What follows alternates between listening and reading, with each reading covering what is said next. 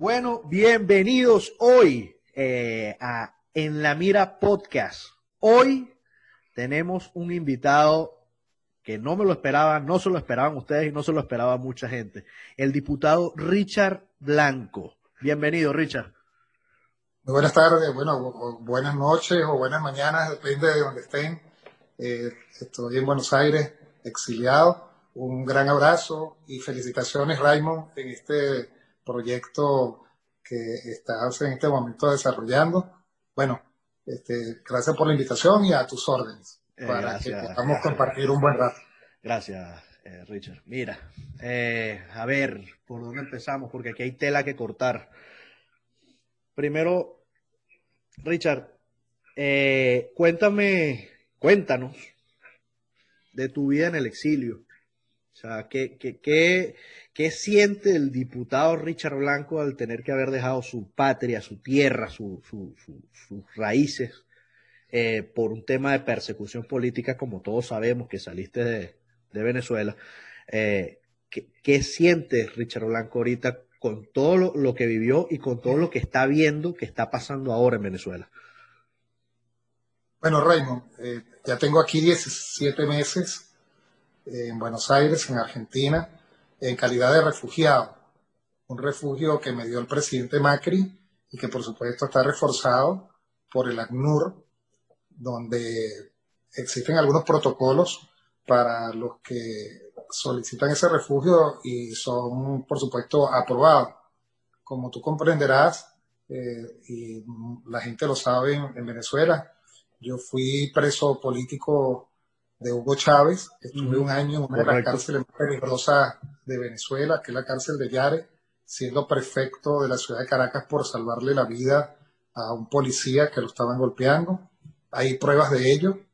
Eh, posteriormente a eso hemos recibido varias amenazas, allanamientos, eh, asesinaron a un conductor mío de forma extraña, a un escolta también lo asesinaron de forma extraña, amenazas permanentes eh, se produjeron en, en- en Caracas y en Venezuela, a los sitios donde íbamos diferentes dirigentes a llevar el mensaje para el rescate de la libertad y la democracia en el país.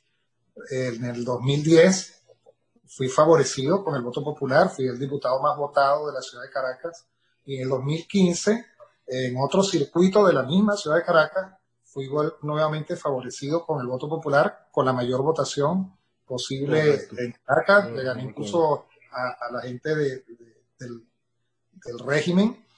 Y bueno, estar en, en- en- fuera de Venezuela eh, es una forma también de estar preso. Estar desterrado es una forma de estar preso.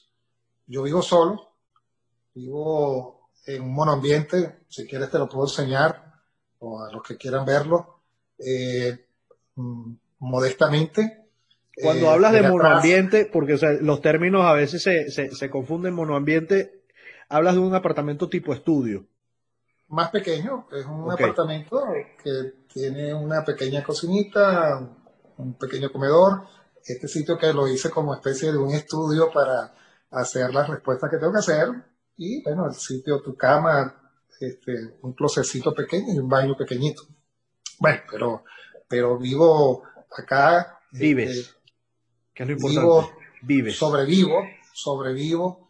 eh, eh, eh, y es una forma, te repito, de estar preso porque tú dejas atrás muchas cosas. Dejas a tu familia, dejas a tus hijos.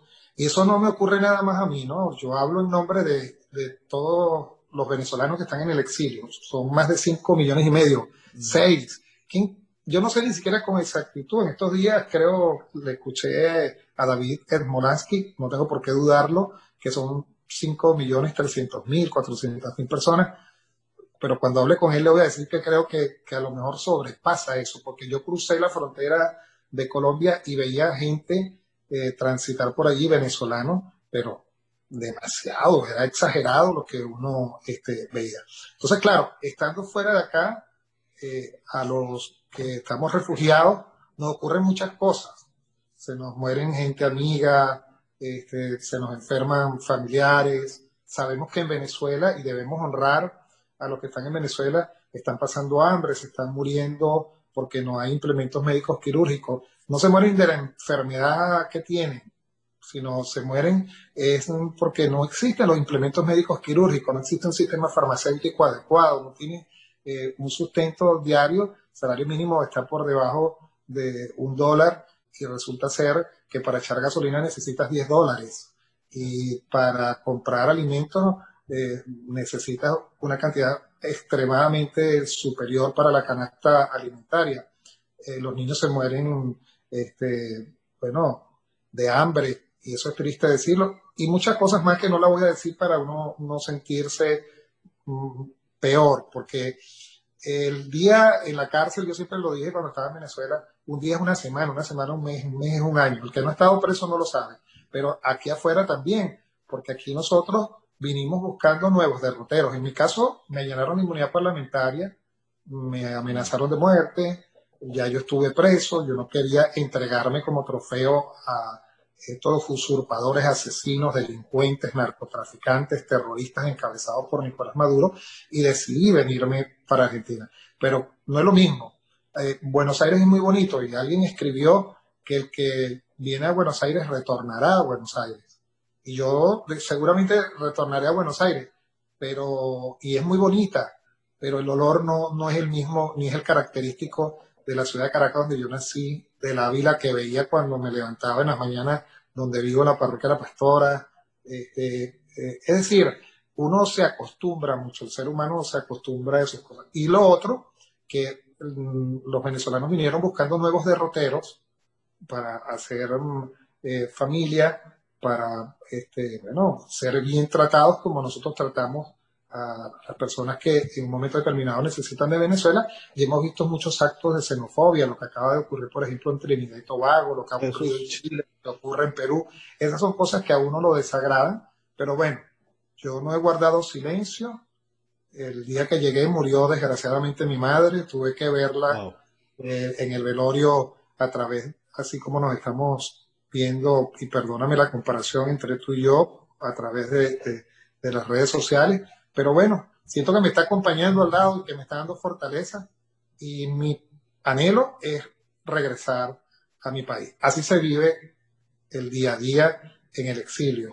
Eh, los que vivimos, por supuesto, luchando por hacer de Venezuela un país distinto y por lograr la libertad y por lograr la democracia los que no nos hemos vendido y los que no nos han dado dinero producto del narcotráfico ni de la sangre que tienen algunos en las manos, como son los alacranes, que le dan oxígeno a Nicolás Maduro y a todas sus huestes para que sigan asesinando al pueblo de Venezuela.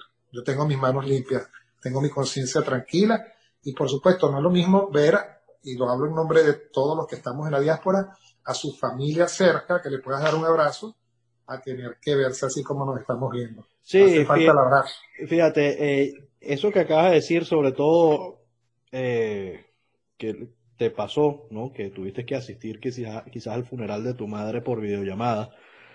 Uh, he conocido muchas personas que han pasado por eso y lo vi de frente, ¿no? Lo vi de frente. Yo también perdí a alguien eh, estando fuera y creo que ese sentimiento es un sentimiento de pérdida distinto, ¿no?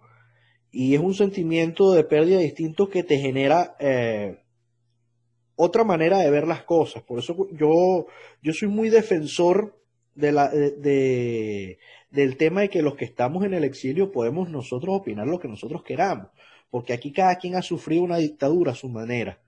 Eh, todos bajo una dictadura todos tenemos un número. Y, eso es así. Sea que o sea, sea que vas a ir preso o sea que te va a pasar algo gracias a la situación que hay, que hay en el país.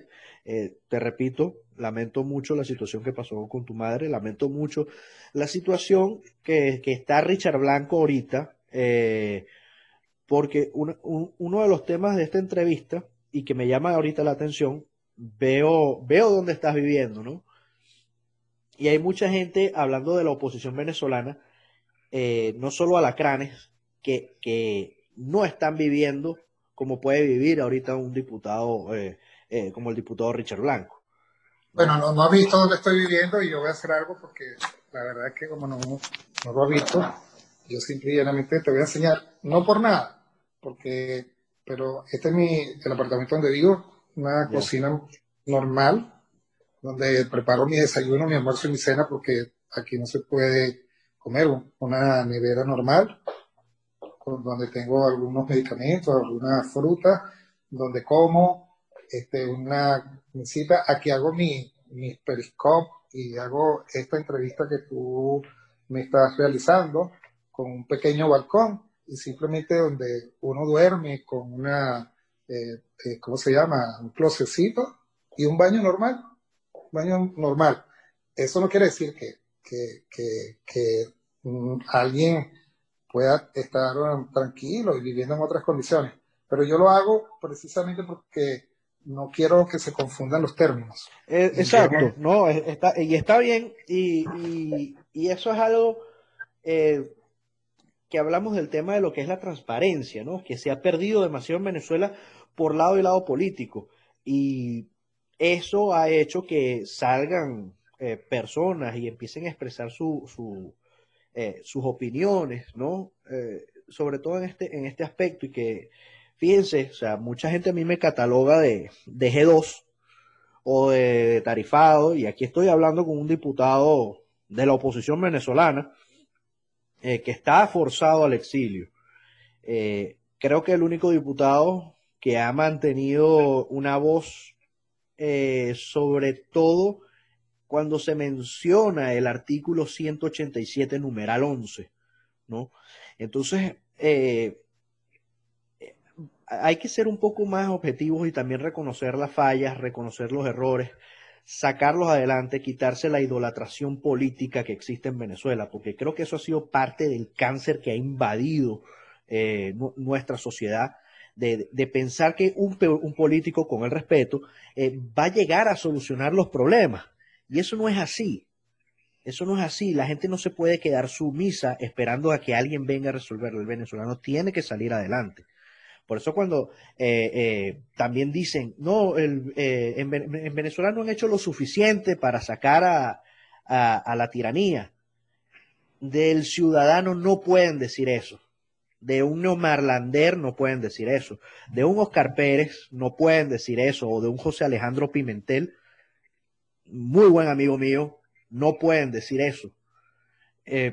entonces, Richard, ¿Qué, mensaje le das a esos venezolanos que están viendo ahorita este tema tan confuso? No del 6 de diciembre, sino de la consulta popular, porque la consulta popular, eh, en mi análisis, en lo que yo veo en redes eh, y lo que hablo con personas que todavía están en Venezuela, que cada vez me queda menos gente conocida, yo no veo a nadie que me diga, voy a ir a la consulta. O sea, ¿qué, cuál es tu opinión como diputado de la Asamblea Nacional sobre ese tema? Porque...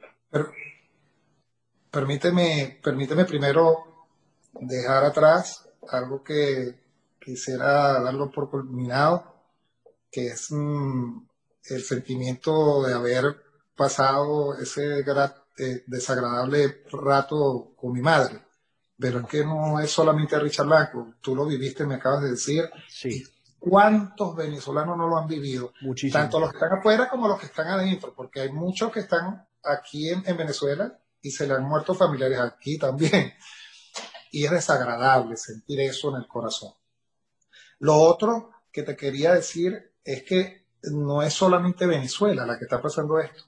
Es que creo que, que, que, es los políticos del mundo que se han equivocado y no han sabido atender las necesidades de un pueblo. No se justifica, por ejemplo, que en Venezuela, teniendo eh, la mayor cantidad de petróleo comprobada de la tierra, que hayan ingresado más de un billón cuatrocientos mil millones de dólares por concepto de la renta petrolera, nosotros tengamos que estar pasando hambre, que no tengamos gasolina, que tengamos que hacer cola.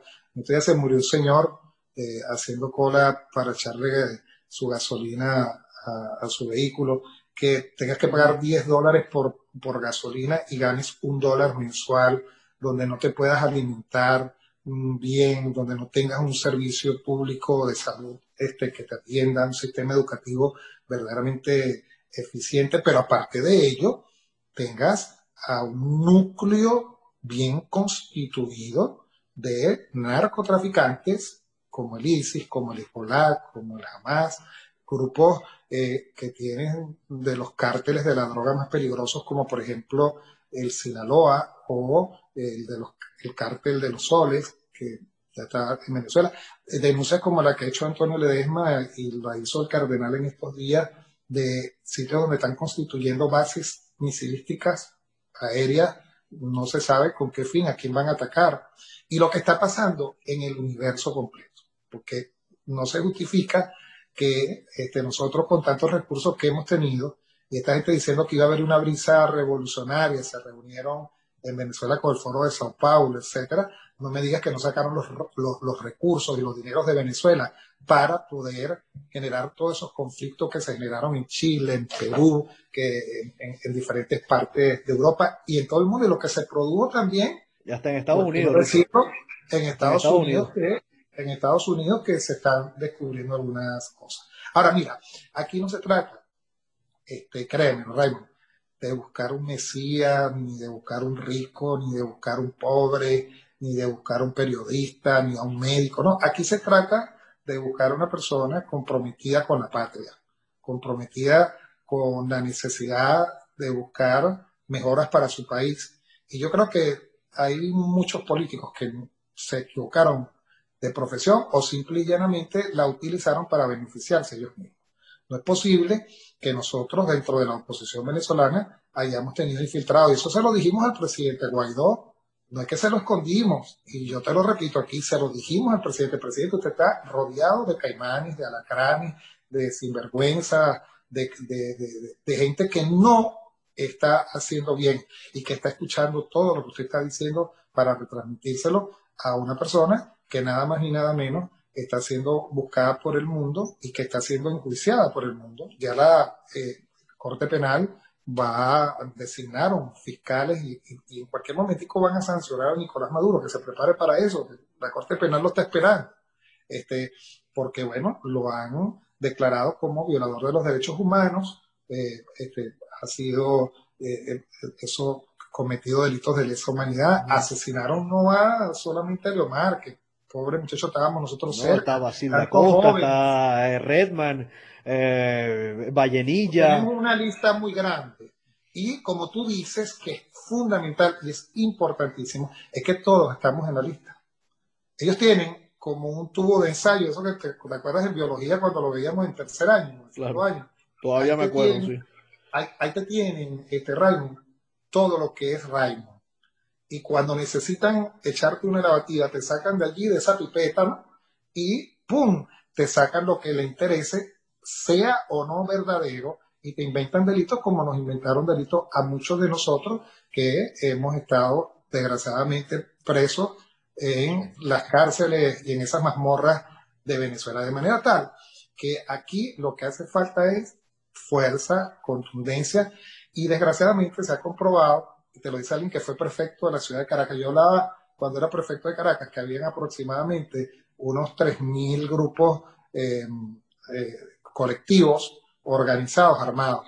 Y la otra vez escuché a Iván Simonovic decir que ya van 18 mil armados. O sea, te podrás imaginar eh, lo, que nosotros estamos viviendo en Venezuela, más los grupos estos que te acabo de nombrar. Bueno, tenemos una situación de emergencia en Venezuela que ya solo no lo vamos a poder. Nosotros no estamos armados, lo que tenemos es una constitución y un cuadernito como este que yo tengo aquí que voy anotando las cosas que voy a decir en, tu programa o, el reclamo que le hice ayer al ministro eh, de, Trinidad y Tobago de Seguridad, donde dijo que los venezolanos eran indeseables. Esas son palabras que no se pueden utilizar cuando un pueblo está sumergido en una crisis de hambre, hambruna. indeseable es un criminal, indeseable. más indeseable, como le dije yo, son sus palabras. Pero bueno, eh, arriba hay un Dios que para abajo ve y, si eh, y, ese, esa, ese castigo divino este, no tiene apelaciones de ningún tipo.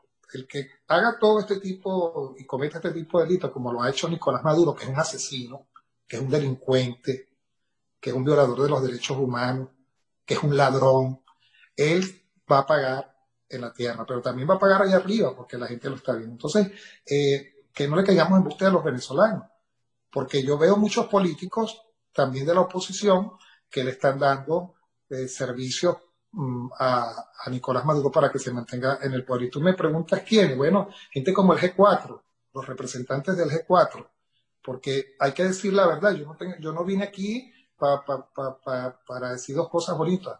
Eh, ellos se han mantenido, y cuando hablo del G4 hablo de la cúpula del G4, de esa cúpula que está peleando la Casa de Acción Democrática de la Florida. No importa un comino si esa casa se pierde o no se pierde. A mí lo que me importa es que cada día se mueren más personas. Yo tengo muchos amigos adecos. Yo me crié en Acción Democrática, pero en otra Acción Democrática. Y hay adecos decentes, hay gente de voluntad popular decente, pero que me pregunten a mí si, por ejemplo, la fracción 16 de julio, que me honro en ser su primer presidente, que su, primer eh, jefe de fracción, eh, fue en el 2017 cuando fuimos al revocatorio eh, a, la, solicitud del plebiscito en Venezuela, si nosotros no hemos venido luchando porque se cumplan esos este, objetivos. Pero resulta ser que aquí hay unos cuantos delincuentes que se disfrazaron de opositores, que se llenaron las manos de sangre, porque no fueron de dólares, de sangre, y que no sé cómo harán para dormir frente a sus hijos, frente a su familia, y que cuando le pongan las bragas anaranjadas a Nicolás Maduro y le pongan las bragas anaranjadas a cualquiera de esos delincuentes. También tenga la plena seguridad que Luis Parra, Brito y todos esos delincuentes también van a tener que pagarlo. Entonces, hace falta que los venezolanos con ética, con organización, con moral, saquemos el país adelante y que solicitemos las alternativas que nos da el derecho público internacional el derecho internacional público en algunas mm, eh, firmas que hemos hecho como República para la atención de los derechos humanos, que ya son doctrinas como la responsabilidad de proteger, como la, el Tratado Interamericano de Asistencia Recíproca, y también como el 187 numeral 11, del cual tú me hablabas, y si me permites te expreso en un minuto tres cosas puntuales. Yo no puedo estar de acuerdo con la consulta, tampoco la voy a sabotear, que hagan lo que quieran. no, tú eres un venezolano más y tienes tu opinión. Y aquí... Que vayan, a, que vayan a perder el tiempo, pero hacen tres preguntas que ya se hicieron el 17 de julio. Por ejemplo, ¿ustedes están de acuerdo que Nicolás Maduro cese la usurpación? Pregúntale a cualquier venezolano, a un perro, a un gato, un chivo, a un burro, a una vaca, y te va a decir que sí, que están de acuerdo con que Nicolás Maduro salga. Lo otro, que si estamos de acuerdo con una intervención militar, eso no hay que preguntárselo al venezolano. Yo no sé de dónde salió esa pregunta. Yo no soy abogado, yo soy periodista. A lo mejor estoy equivocado, bueno, y, ojalá que me puedan corregir. Pero lo que yo tengo entendido es que la Constitución dice, establece claramente, son atribuciones de la Asamblea Nacional de Venezuela, y hay varios artículos, el artículo 187, numeral 11, dice claramente, me lo sé de memoria, la Asamblea Nacional podrá solicitar ayuda internacional cuando se requiera para Venezuela y también podrá ofrecer ayuda internacional a otros países que la requieran. Esas son facultades de los diputados, no de los ciudadanos, porque en definitiva los diputados somos representantes de los ciudadanos cuando nos eligen, como nos eligieron en el 2015, con más de 14 millones de votos, esperando que nosotros diéramos solución a esto. Yo no sé, yo no puedo más tenemos dos años pidiendo que se active el artículo 187, numeral 11, y no te dan respuesta. O sea, yo, se mandan comunicaciones, no solamente yo, todos mandamos comunicaciones. Lo Pero Richard, todos quienes. Lo repito a ti y nada. Todos quienes. Hay diputados que están contigo en esta, en esta línea de la Asamblea Nacional. Muchos, e incluso te voy a decir algo para que lo sepas, Israel. Y esto no es un, ¿cómo se llama? un dato único que te lo paso a ti porque lo he dicho en reiteradas oportunidades, no es un tubazo, pero es importante recordarlo. Resulta ser que la fracción 16 de julio está completamente alineada con este planteamiento, como otros dirigentes que, no son diputados pero que son dirigentes fundamentales de Venezuela, como María Corina Machado, Antonio Ledesma, y todo ese grupo, Diego Arias, Doruba Laguiar, el doctor Carlos Berti, etcétera, etcétera, etcétera, etcétera, y el pueblo en general. Lo que pasa es que cuando tú hablas con otros parlamentarios, yo hablo con todos los parlamentarios de todas las organizaciones políticas, todos, todos, casi todos, casi todos están de acuerdo con que se aplique el artículo 187, numeral 11. Pero desgraciadamente, uno de los errores que se ha cometido en la política actual es que precisamente si tú, tienes que cumplir el lineamiento fiel y exacto que pide tu partido. Nosotros en Alianza Bravo Pueblo, por ejemplo, el, donde el líder fundamental es Antonio Ledesma, Antonio es un planteamiento, o lo hace cualquiera, o lo hago yo, y bueno, lo discutimos. Y la mayoría es la que decide, incluyendo al presidente del partido fundador, que es Antonio Ledesma si nosotros, la mayoría, decide que el planteamiento favorable para Venezuela es el nuestro, el presidente del partido, el fundador de Alianza Europa, Pueblo, Antonio Ledesma, lo acata, porque así está establecido dentro del reglamento y los estatutos de Alianza Bravo Pueblo. Muy pocas veces, por cierto, nos ha ocurrido, porque es que tenemos a un ciudadano venezolano ejemplar, un estadista, una persona con mucha experiencia, que ha sido diputado, ha sido gobernador, alcalde dos, tres veces, metropolitano dos veces, fue vicepresidente del Senado, es un estadista, Antonio Ledesma. Mm. Bueno, y, y, casi siempre tiene la razón. Y eso como no es un juego de dominó, sino es la salvación de Venezuela, la libertad de la patria, bueno, simple y llanamente nos sentimos nosotros satisfechos y agradecidos de tener un líder que nos orienta en las condiciones que nos ha orientado. Nosotros no hemos sido blandengue, hemos tenido una sola línea recta, nunca nos estamos cambiando, no nos hemos cambiado de partido. Yo me crié en Acción Democrática como todos porque aquí en Venezuela existían únicamente y fundamentalmente dos partidos, Acción Democrática y Copey. El que no era de era Copellano, olvídate. Como el que no es magallanero es caraquista pero resulta ser que nosotros después de allí hemos tenido un tratamiento hacia la sociedad venezolana donde lo que hemos planteado es ser un instrumento válido de las necesidades de un pueblo que está pasando trabajo. Que somos un partido pequeñito, sí, sí lo somos. Que somos un partido de estructura, claro que lo somos. Que somos un partido de una familia, sí lo somos que somos un partido que lo que tenemos son un diputado, o cuatro diputados suplentes y un diputado principal que soy yo. Sí, lo tenemos, pero hemos sido honestos, ninguno de nosotros ha sido alacranes, ni ha estado preso, ni formamos parte del gobierno. En cambio, los alacranes que formaron y que siempre alertamos que iban a echar la batida, desgraciadamente, para nosotros y para el propio gobierno interino, los alacranes todos pertenecen al G4. Dime tú si hay algún otro Lacarán que pertenezca a otra organización política. De allí la diferencia y el planteamiento que te estoy haciendo con mucha profundidad y con mucho respeto, porque te repito, dentro del G4, el los partidos del G4, yo conozco mucha gente humilde, trabajadora, honesta, que sabe que lo que yo les estoy diciendo es la pura verdad. Fíjate, eh, esto que obviamente queda, queda clara eh, tu posición ante, el, ante la consulta, ¿no? Eh, pero por todos lados siguen saliendo interrogantes, ¿no? Eh, hablas de una cantidad X de, diputados que sí están de acuerdo con que se proceda con, con el artículo 187, pero claro, ahora veo que no, no sale en los órdenes del día de la Asamblea Nacional, evidentemente porque no hay autorización suficiente de los partidos. Entonces, ¿cómo, cómo tú ves, eh, por lo menos eh, ayer salió un reportaje de Leopoldo López diciendo que, el, tema de la intervención era un extremismo?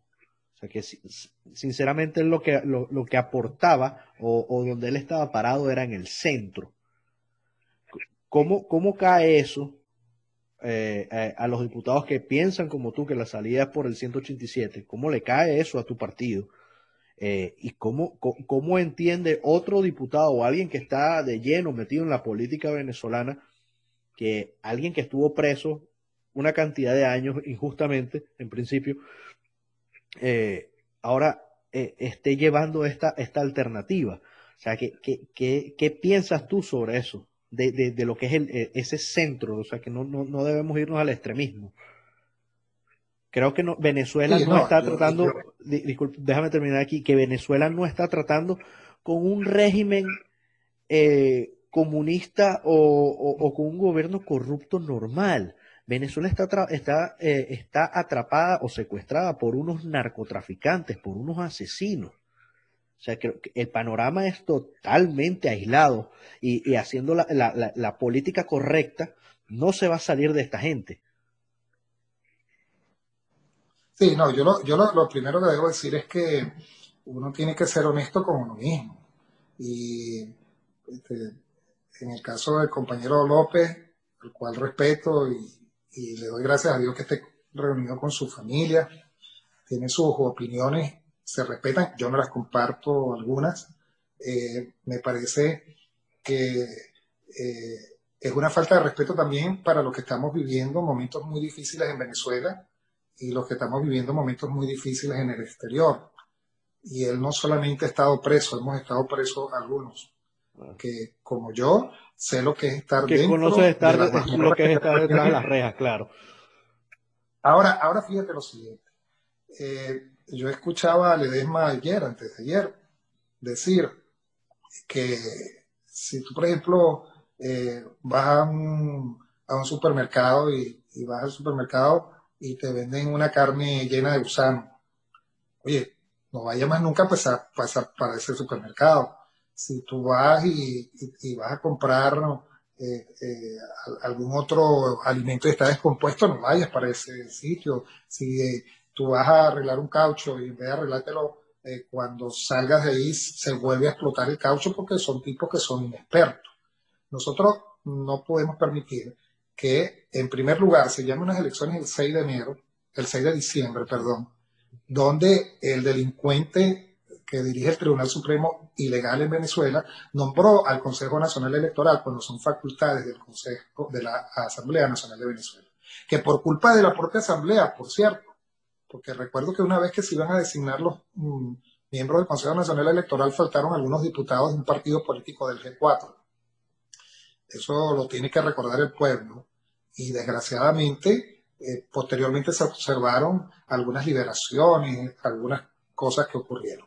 Eh, por eso no puedo estar de acuerdo con Leopoldo que diga que si este, vamos a unas elecciones con Maduro, este, bueno, respetamos porque en Maduro sabemos que le vamos a ganar. ¿Quién no sabe que si vamos a unas elecciones transparentes y limpias le gana a Nicolás Maduro? A cualquiera que se lance como candidato le gana a Nicolás Maduro. Pero el problema es que no tenemos en Venezuela en este momento las condiciones dadas porque el Consejo Nacional Electoral fue nombrado por un organismo irreto, inconstitucional, ilegal. El único Tribunal Supremo de Justicia que existe es el que nombró la Asamblea Nacional de Venezuela, que está fuera porque no es que está haciendo turismo, sino que lo persiguieron.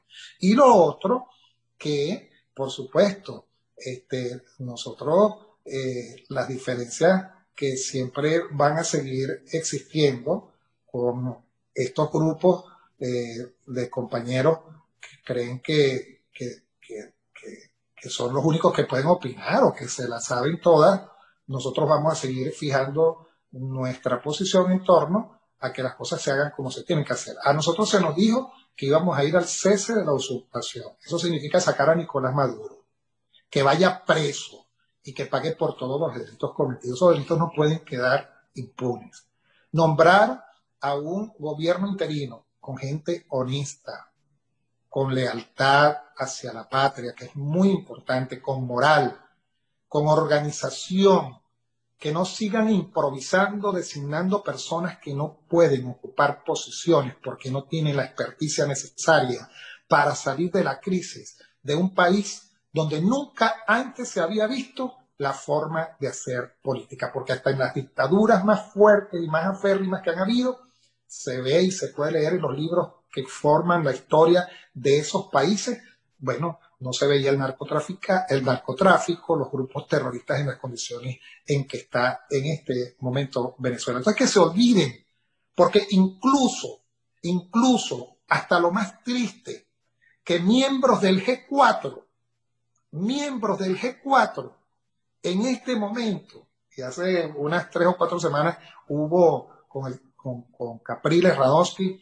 este, y yo lo digo con nombre y apellido para que no después digan que es que uno está escondiendo cosas. No, él reclamaba al gobierno interino porque el gobierno interino estaba haciendo las cosas malas, pero él forma parte del gobierno interino porque la mayoría de los representantes diplomáticos son del gobierno interino y el canciller es del gobierno interino y muchos este, de los que ocupan posiciones son del gobierno interino. Ahora, cuando uno se lo dice, uno es malo. Cuando uno se lo dice, uno está alborotando el país. Pero es que resulta ser que no se reúnen con uno. Uno trata de comunicarse y no, se, no te responden. Yo no sé si tú has tenido la posibilidad de entrevistar a los miembros del gobierno interino, pero la gente tiene que hablarle al pueblo y decirle las cosas. ¿Has, podido hacerlo? eh, ya llevo tres strikes, así ah, que vamos, vamos al segundo inning. Entonces, entonces, no, entonces no te estoy mintiendo. Entonces, ¿pero qué queremos nosotros? Porque es que tampoco vamos a estar aquí todo el día echándole la culpa a Guaidó. Guaidó no es el culpable. Aquí el culpable fue primero Chávez y después este delincuente asesino este, mm, Nicolás Maduro, que se han cometido errores, claro que se han cometido errores. Lo de, yo fui al Táchira, yo no crucé a Cúcuta, pero ustedes saben muy bien que la noticia de allí no fue precisamente que no pasó la comida, fue otro tipo de noticia. Como, Al, como al principio la noticia era que este que está aquí conjuntamente con otros venezolanos habíamos pasado por el puente La Cabrera y nos habíamos enfrentado a los militares y abrimos el paso del puente La Cabrera. Estaba Delsa Solórzano, estaban otros diputados que me perdonen en este momento, Yajaira Forero, estaban un grupo de diputados que pudimos abrir el paso para llegar a San Cristóbal casi 29 horas después cuando se hace un trayecto de Caracas a San Cristóbal, 12, 13 horas y sin embargo peleábamos por el camino para que después vengan a cometer el error que cometieron en Cúcuta y que no hubiésemos podido pasar sí o sí los medicamentos que venían para Venezuela y la ayuda humanitaria. Eso hay que corregirlo. Lo que ocurrió el 30 de abril, yo no lo sabía. Yo fui el 30 de abril a Altamira porque me llamaron y yo fui a como un dirigente que creo en que hay que defender a mi patria y la libertad a ayudar a los que estaban ahí, pero yo no tenía conocimiento de que se habían reunido ni con Padrino López, ni que se habían reunido con el presidente del Tribunal Supremo de Justicia, porque si lo hubiese sabido ni por el carajo me asomo, porque no creo en ellos, porque son unos delincuentes, porque les han hecho daño a Venezuela. Y el presidente de la República no nos los dijo, Juan Guaidó. Eso fue otro error. Esos no son los errores que nosotros le decimos a él que debe corregir. Porque el presidente legítimo, querámoslo o no, es el presidente Juan Guaidó, mi presidente, mi presidente, que es el presidente de todos los venezolanos, de acuerdo al artículo 233 constitucional. Se llama Juan Gerardo Guaidó Márquez. Ese es mi presidente, no es otro. Ah, pero si uno se va a molestar porque le digan la verdad o porque lo corrijan a tiempo, bueno, entonces seremos radicales si eso es ser radical, seremos radicales, pero yo no me voy a quedar callado si necesito decir algunas cosas. Y mi única aspiración, para que lo sepan, es devolverme para Venezuela, para abrazar a mi familia y para salir de ese gobierno de usurpación, para hacer un gobierno de transición. Yo no estoy buscando chamba en el gobierno de transición porque sigo siendo diputado, porque vamos a seguir siendo diputados, porque estas elecciones son irregulares. Y después el país sabrá a quién va a elegir porque ya el país dejó de ser tonto, ya el país sabe quién engaña a quién. No estamos buscando Mesías, estamos buscando una persona que verdaderamente quiera la patria, que quiera defenderla y que quiera un futuro promisor, distinto para todos sus hijos y por supuesto utilizar la cantidad de recursos tan grandes que tiene Venezuela en minerales y humanos. Y humanos. Mira, cada que yo me levanto y salgo por aquí caminando y veo Aquí hay 200.000 venezolanos en Argentina, la mayoría están, por supuesto, en Buenos Aires. Y el venezolano es trabajador, hermano. Y el venezolano no es flojo. Hay algunos, pues, que siempre, como en, las malas familias, siempre hay uno, Raimo. pero, pero, pero nosotros queremos regresar y el país tiene que ser de todos, no de un G4. No, no, no, no. Como lo dijo Antonio en estos días, no es un G4, es un G todos. Y que ya dejemos la politiquería a un lado, nos pongamos la mano en el corazón, que limpiemos Caracas, que arreglemos las autopistas, que tengamos un sistema adecuado farmacéutico para el, país, para que tengamos hospitales repletos de medicamentos, para que llenemos y sembremos de plazas, de teatros, de cines a, Venezuela, para que no tengamos que tener eh, a Venezuela llena de cárceles por el ocio, por, por, la, la, ociosidad de gente que no tiene absolutamente nada que hacer en Venezuela y se dedica precisamente a jorobarle la paciencia al pueblo de Venezuela. Ese es el país que nosotros queremos y tenemos los recursos para hacerlo. Te pregunto, te pregunto algo. Este, voy a hablarte como, como abogado, pero a la vez como venezolano. Eh, ¿Cómo puede un gobierno interino transmitir confianza o transparencia. Si con las acciones, las últimas acciones y las, acciones del 30 de abril, eh, Leopoldo López dejó de lado a un TCJ legítimo en el exilio para negociar con el que se encuentra hoy eh, usurpando esas funciones que es un TCJ criminal, que es el que, el que está comandado eh, por Michael Moreno. ¿Cómo, ¿Cómo, un venezolano va a decir, yo voy a llegar a una transición y estoy de acuerdo con una transición, cuando hay un personaje como ese señor, cuando hay personajes como Luis Ortega Díaz, como hay personajes como Rodríguez Torres, que hoy en día está pagando las consecuencias de sus actos y del monstruo que él mismo creó, porque no es otra, no es otra, no es otra cosa, lo, lo de Rodríguez Torres, ¿Cómo tú le puedes transmitir confianza al venezolano que hace eso? O sea, a mí indirectamente o directamente yo estoy entendiendo esto como que quieren borrar del 2014 para atrás. O sea, Chávez, ya no importa Chávez, Chávez se murió y Chávez no cuenta. Y, y digo, sí, gracias a Dios, Chávez se murió, pero nos pasó algo peor después. Entonces, ¿cómo, tú puedes generar una unión? ¿Cómo no puedes generar dudas, eh, Richard? Incluso esto que me estás diciendo, que no tenías conocimiento tú del, 30 de abril, eh, eh, con un gobierno interino que sabe que está rodeado de alacranes o, de piezas del régimen, eh, ¿cómo, no, no, escuchan a otros diputados? ¿O es que no quieren escuchar a esos diputados? ¿O es, que simplemente hay una pandilla selectiva que es la que toma las decisiones? Porque el venezolano se cansó de, tanta, de tanta de tanto show sin, sin, sin, sin respuesta. Se cansó de un cucutazo que, hasta el sol de hoy no tenemos eh, eh, un, culpable de, lo que sucedió. Sin embargo, también hay diputados, y eso hay que decirlo, que diputados y personas allegadas al gobierno interino que después del cucutazo su, su, su calidad de vida mejoró notoriamente. No voy a decir nombres porque no vale la pena, pero son cosas que simplemente no se pueden tapar eh, eh, con, un dedo, no se puede tapar de ninguna manera, porque esto es algo macro. Y ya el venezolano, yo pienso que el venezolano Richard se saturó. Y, y, y escuchándote a ti hablar de lo que me estás diciendo, ya yo no estoy escuchando un diputado, sino estoy escuchando un venezolano en el fondo que también está saturado de la situación y que ha vivido en carne propia lo que es una persecución. Entonces, ¿cómo tú puedes generar un mensaje de unión con, todo este panorama. No, y, complemento tu pregunta para después responderte. Eh, uno se frustra, el pueblo se frustra, el pueblo no quiere seguir creyendo en los políticos, meten a todos en un mismo pote y uno tiene a veces que asumir responsabilidades de los demás. Yo te ratifico que yo no tenía conocimiento de lo que iba a ocurrir el 30 de abril y recuerdo que en la tarde se lo dije al presidente Guaidó, a las 5 más o menos le dije, ya tú vas a ver que nos van a hacer presos por esta locura que inventaron no sé quiénes. Porque en principio yo pensé que era un movimiento que, bueno, no tenía por qué yo tener conocimiento, pero que era un movimiento que iba a permitir lograr la libertad en Venezuela. Pero cuando sé quiénes son las personas que estaban interactuando, bueno, eso dejó mucho que desear. ¿Qué debemos hacer? Corregir.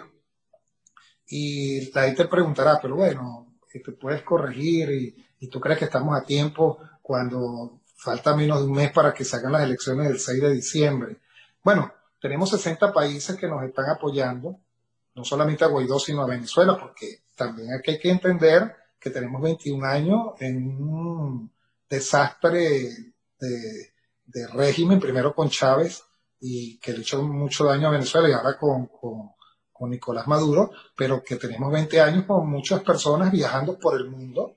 Este, yo viajé con algunos, Antonio Ledesma, María Corina Machado, el propio Leopoldo, tanta gente que, lo hicieron este, para precisamente solicitar el apoyo de la comunidad internacional porque ya sabíamos lo que venía. Ahora, bueno, aquí no hay que darse golpes de pecho en una iglesia para después salir y decir, pido perdón y cuando sale vuelves a cometer el mismo error.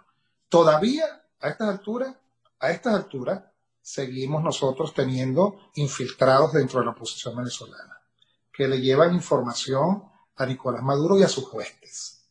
El 6 de diciembre, mucha gente que perteneció a ese G4, muy vinculado a los líderes del G4, son candidatos a diputados. Y yo recuerdo si a ustedes la memoria sé que no les falla, y dentro de toda esa frustración recordarán las elecciones de gobernadores. En, las elecciones de gobernadores destituyeron a los gobernadores que pertenecían a los partidos políticos que fueron, que eran del G4. Y después que ganaron, se le fueron a arrodillar al asesino de, y, narcotraficante y terrorista de Diosdado Cabello, de Diosdado Cabello, a pedirle perdón y decirle que estaban a las órdenes de él.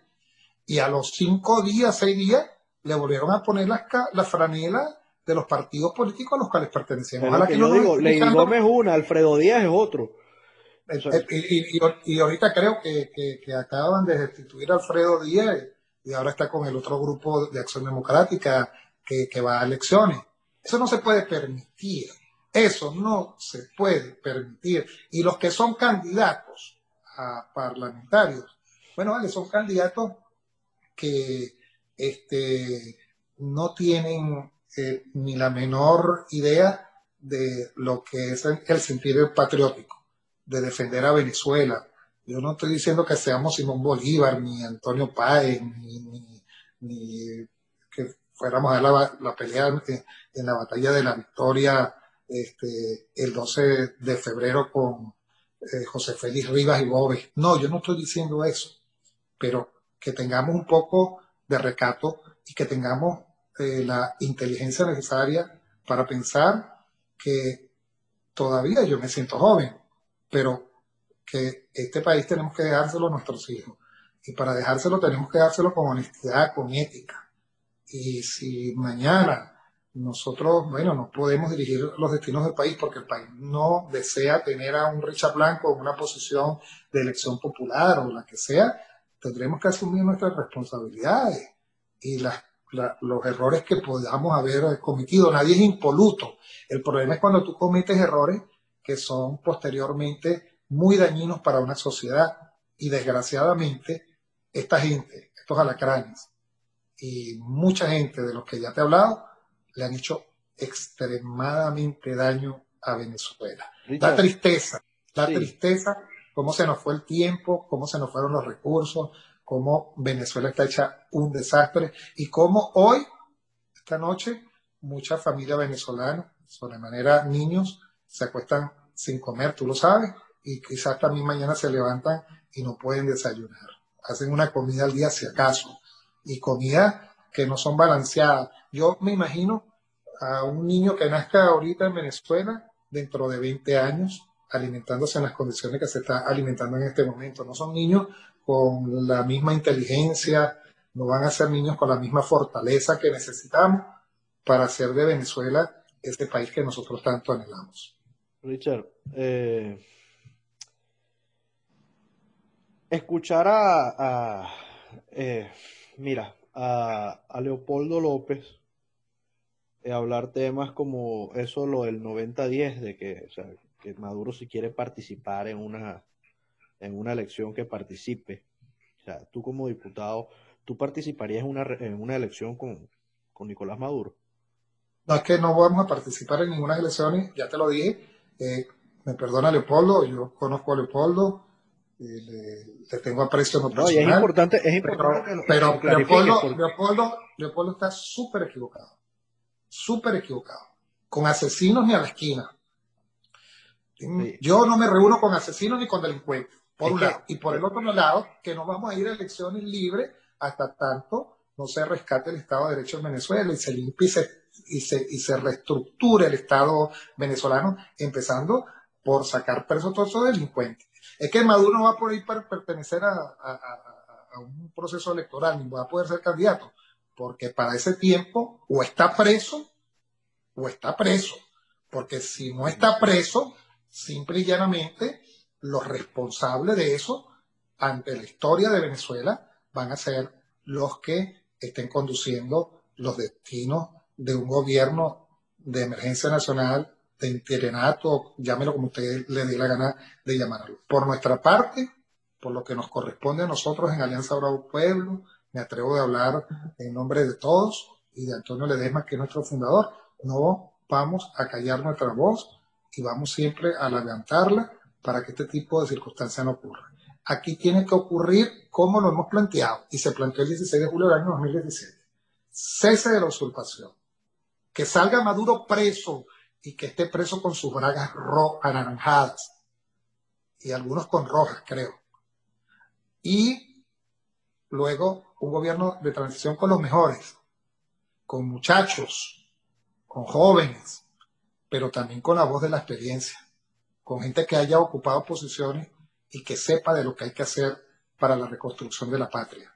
Y por último, unas elecciones donde tengamos un Consejo Nacional Electoral transparente, no que si uno para Acción Democrática, uno para COPEI, uno para, Voluntad Popular, uno para Alianza Bravo Pueblo, no, no, no, no, no, no. Una, un Consejo Nacional Electoral recto, digno y por supuesto una acción de gobierno que permita eliminar estas células eh, criminales, asesinas, que tienen en jaque al pueblo. Démosle jaque mate primero a Nicolás Maduro y a su equipo. Llevémoslos presos ante la Corte Penal. Logremos que Estados Unidos los capture para que se los lleve y respondan por los delitos cometidos. Y que sepan y se recuerden que los delitos de lesa humanidad no prescriben. Fíjate, Richard, eh, eso que dices acá, y para no hacer tan largo esto, eh, hay varias cosas. Una, ya vemos muchos venezolanos, y me incluyo, y sin ánimos de ofender, que ya después de este 5 de enero, quizás no empezamos a ver la, la, la, eh, Asamblea Nacional con los mismos ojos ante la inacción que ha, que, ha, sucedido en estos años. ¿Qué pasa? Si tú me dices a mí, eh, ¿tú crees que esto es un gobierno interino? Y yo te voy a decir que no, de ninguna manera, porque creo que, a mi punto de vista, eso de, ir a congelar activos eh, de rescatar eh, eh que no sé qué. Esas son acciones secundarias. Aquí el primer objetivo era el cese de la usurpación. Y entonces tú escuchas al presidente interino hablar en un medio italiano, no recuerdo el nombre, señalando que él no quiere intervención en Venezuela entonces, ¿por qué eh, buscan eh, eh, las maneras de, seguir creando esa, esa, esa, expectativa? Porque primero me hablas del TIAR, luego me hablas del R, 2 p ahora después me hablas del 187, que es el último que quieres tocar porque es como que el más, el más directo, el más radical, el, que menos, menos aprobación necesita de consejos internacionales teniendo un apoyo tan fundamental como el que, el que eh, tuvo Donald Trump, porque si, si, hay, que agradecerle algo a la administración Trump, es que el gobierno interino se, se, basó o sembró raíces en el reconocimiento internacional fue por esta administración. Que quizás con Biden esto no pase, quizás estoy equivocado, pero yo me baso en lo que he leído en reportajes del New York Times y, reportajes que también han dado la comitiva de, Joe Biden del Partido Demócrata con respecto a, las políticas venezolanas. Entonces, ¿cómo, con, ese eh, popular tira y encoge, eh, es como que si eh, están apelando a que el venezolano en verdad no se está informando y no está viendo cómo son las cosas y quieren que esto va a seguir de tiempo. ¿Cómo tú le dices a alguien, no, mira, nosotros seguimos siendo la Asamblea Nacional si tienen dos años que mucha gente los califica, y es lo que te digo, sin ánimos de ofender, de que no han, no han hecho nada, o que, que, no se ha logrado nada con esa asamblea, de que se dejó robar. Y para mí, te voy a ser sincero, para mí la Asamblea Nacional se dejó robar desde que pasó lo que pasó con los diputados indígenas que no se defendió eso. Luego cuando le permiten la entrada a, la bancada chavista, que se había ido, que ya habían, eh, que tenían casi dos años fuera del ejercicio de su cargo eh, constitucionalmente, estaban fuera del juego, ya no eran considerados diputados. Entonces, ¿cómo, ¿cómo, tú me hablas a mí de, descentralizar o generar esperanzas, levantar a la gente que vaya a apoyar, que vaya a sentirse como venezolano de nuevo, a buscar el aire de libertad de nuestra patria? Y no, no, no, no vamos a llegar así.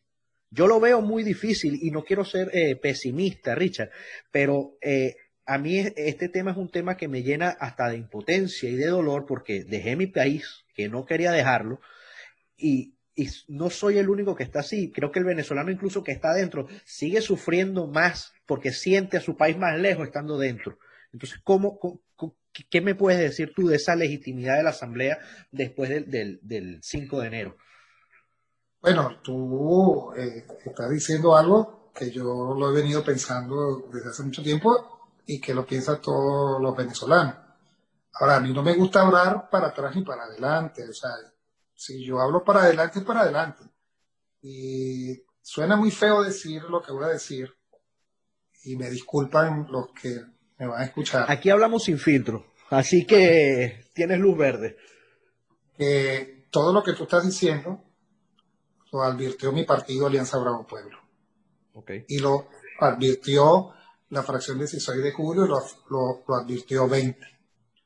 Nosotros le pedimos al presidente Guaidó que asumiera el 23 de enero la responsabilidad de ser el presidente interino, de acuerdo al artículo 233 constitucional, porque era lo que cabía, mm. era constitucional. Nosotros le dijimos al presidente de la República sobre las equivocaciones que se cometieron el día que se fue a buscar, yo estuve en San Cristóbal, no llegué a ir a Cúcuta, de lo que había ocurrido en Cúcuta y del dinero que todavía mucha gente no sabe porque entienden que la explicación que se ha dado no ha sido una explicación que realmente convenza al pueblo de venezolano. Nosotros le dijimos al presidente de la República, y te acabo de decir hace unos instantes, que sabíamos que nos iban a llenar la inmunidad parlamentaria porque había sido un error. O sea, estos son tratado con gente tan descalificada, con asesinos, con delincuentes, para llegar a un acuerdo de sacar al tirano, yo creo que fue uno de los errores más grandes que pudo haber cometido el gobierno interino. Luego, los diálogos. Siempre alertamos que esos diálogos no iban a dejar absolutamente nada. Ahora, ¿qué quieres que hagamos? Dejamos entonces que se pierda la República, seguimos luchando, nos ponemos con nuestra frente en alto y que no suene eh, ridículo ni, ni, mucho menos, pero entregamos nuestra vida si es necesario para rescatar la patria que estamos perdiendo. Seguimos llamando la atención, elevando nuestra voz si no nos escuchan en privado. Yo creo que todas las anteriores son las que tenemos que hacer para que precisamente podamos restituir en Venezuela la democracia, la libertad, que se puedan abrir las fronteras de, la, de Venezuela y que todos los aeropuertos se puedan llenar. Y que el presidente de la República que asuma la responsabilidad pueda decretar que se abren todos los aeropuertos para que todos podamos retornar y abrazar la alegría de ser libres y que después no se den, eh, que complazcan a los partidos políticos que si 20 gobernadores para algunos, que si 30 la historia política de Venezuela. Que si, que si, sí, no, y, y, que la heredó, desgraciadamente, desgraciadamente, parte de, de, este gobierno interino. Porque ¿quiénes son los embajadores? Bueno, cinco de Acción Democrática, cinco de Primero Justicia, cinco del otro, y ahora Primero Justicia, bueno, desgraciadamente ya no existe porque se la repartieron a los alacranes, que son los mismos que formaban parte del gobierno interino. Yo estoy terminando algunos escritos que quiero echar unos cuentos de una persona muy cercana a mí que me los echó en una oportunidad del G4, de los partidos políticos, de lo que a esa persona le correspondió vivir muy cercano a sus familiares, que cuando lo escriba, por supuesto me dirán que no fue así, pero yo lo voy a escribir porque yo quiero que la gente se entere de la desgracia y cómo estaba todo planificado para darle mayor oxígeno al delincuente, al asesino, al esbirro de Nicolás Maduro y a sus acólitos por parte de gente que uno creía que le estaba haciendo un servicio a la libertad y a la democracia en Venezuela. No lo hicieron, pero de nuestra parte nosotros seguiremos luchando y seguiremos llevando una voz de aliento, una voz de, alerta y la lucha que tenemos que dar entre los venezolanos de buena fe, que somos la mayoría, y con eh, el acompañamiento de una coalición militar internacional que permita disminuir a mm, estos mm, individuos que han venido haciéndole tanto daño a Venezuela y que está encabezado por Nicolás Maduro y por Diosdado Cabello, los delincuentes más mm, perseguidos, acosados y, buscados en todo el continente y, ¿por qué no en todo el mundo? Le han hecho mucho daño a Venezuela. Bueno, ya en la lista los más buscados. Y han sido cómplices de lo que ha ocurrido en nuestros hermanos países. Por eso siempre solicito a los países que nos ayuden a nosotros con eh, su apoyo para que ese informe que se presentó de la Organización de Naciones Unidas solicitando la responsabilidad de proteger en el artículo 8 para la coalición militar internacional pueda ser efectivo. La semana antes pasada, eh, con las relaciones que tenemos, que veníamos haciendo con el Congreso de Argentina, a través del diputado Ezequiel Fernández Langán y algunos otros parlamentarios del de, eh, grupo Juntos por el Cambio, que conforman la oposición en este país, aprobaron el apoyo de ese informe de la comisión. Fue quien les habla en nombre de Venezuela a recibir ese comunicado, eh, que trabajamos juntos, que fue solicitado por nosotros como parlamentarios. Soy el único diputado que está aquí en, en Argentina. Y bueno, nos dieron ese apoyo que para nosotros fue un fundamental, lo llevamos a la Cámara pedí un derecho de palabra y posteriormente le solicité al presidente de la Asamblea Nacional y a los colegas diputados que el propio diputado Fernando Ezequiel Fernández Langán del PRO pudiera dirigir, unas palabras en apoyo a Venezuela y a la solicitud de la responsabilidad de proteger. Creo que son los instrumentos que necesitamos del derecho internacional público, que son doctrinas, ya los he dicho, el TIAR, la resolución 1373, la responsabilidad de proteger, la Convención de Palermo, y nosotros, como parlamentarios, de acuerdo a lo que nos da como atribución la Constitución en su artículo 187, numeral 11, activar el artículo 187, numeral, para que el presidente de la República y Venezuela pueda tener ensamblado esa solicitud y que busque de manera táctica, especializada, a los 15, 20, 30, 40 que le están haciendo daño a más de 32 millones de habitantes. Y a los que están en la diáspora, bueno, un gran abrazo, estamos trabajando, eh, levantando la voz por todos ustedes y yo estoy completamente seguro que no vamos a perder el tiempo y muy pronto, más temprano que tarde, vamos a abrazar la alegría de ser libre en Venezuela, se van a abrir las fronteras, se van a abrir los aeropuertos y nos vamos a conseguir las familias venezolanas para hacer de Venezuela un país digno de ser habitado, pero también un país digno de ser visitado por quien quiera en el mundo. Esa es mi ilusión y nadie me la va a quitar. Voy a seguir trabajando y luchando y yo sé que es la ilusión y el empeño que tienen todos los venezolanos pese a todas las vicisitudes y a todas las desgracias que están pasando en este momento. Llénense de valor, de fuerza. Pídanle a Dios y a la Virgen que nos acompañe, porque los mejores son más y estoy completamente seguro que falta muy poco para reconquistar esa libertad y esa democracia que hemos perdido en Venezuela. Bueno, te digo, Richard, eh, agradecido por este, esta oportunidad. Ah, eh, cuando quieras, tienes las puertas abiertas aquí en, la mira. Eh, a las personas que nos escuchan les puedo decir, esto no es un programa únicamente para hablar de, las situaciones decadentes que podrá estar sufriendo el interinato, sino que hay un tema de errores que no se han reconocido y que se tienen que reconocer. Ya yo no tengo más nada que decir de Nicolás Maduro. Ya yo no tengo más nada que decir de Diosdado Cabello, ya yo no tengo más nada que decir de nadie del régimen, porque el régimen está haciendo su trabajo bien. El régimen está llevando al país a lo que necesita para seguirse manteniendo. Al régimen no le importa el ciudadano, y eso es algo que tiene que tener la gente en cuenta, pero ya logramos que tengan eh, precios sus cabezas por el State Department en los Estados Unidos. Ya, ya, no hay más limitante de crítica, o sea, ya, ya, ya la crítica a, a, lo que es la, la, mal llamada revolución, eh, eh, eh, este socialismo, esta peste del siglo XXI que cayó en nuestro país, sea criticada porque es un, es un tema de disco rayado. Nosotros tenemos que buscar soluciones. Teníamos una solución aparente y no se utilizaron los medios como era. agradezco tu transparencia, Richard, al momento de, de, hablar y expresarte. Eh, ojalá otros dirigentes de la oposición eh, quizás tuviesen la apertura eh, para cualquier otro medio alternativo para expresar sobre lo que está pasando en Venezuela. Creo que les daría un poco más de credibilidad de la que, de la que tienen, porque han perdido muchísima.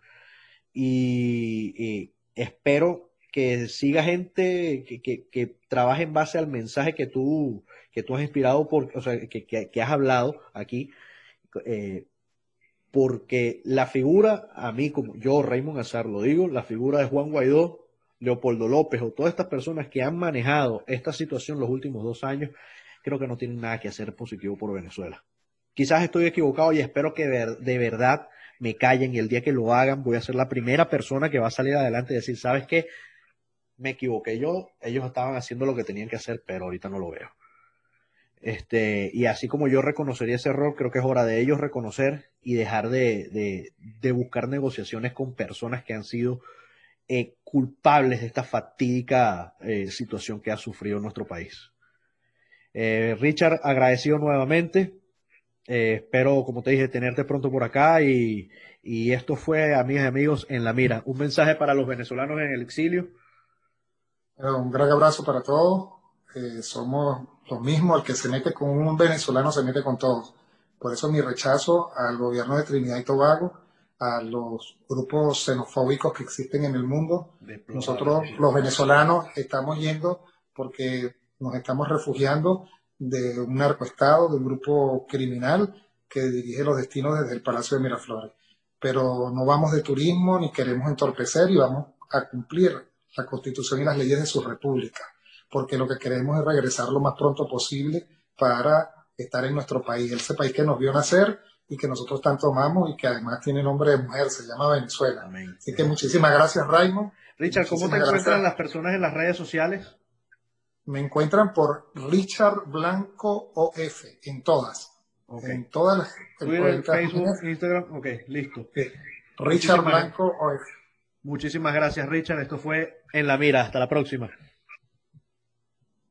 En la Mira Podcast es presentado por Anchor, donde grabar tu podcast ahora es más fácil, rápido y gratuito.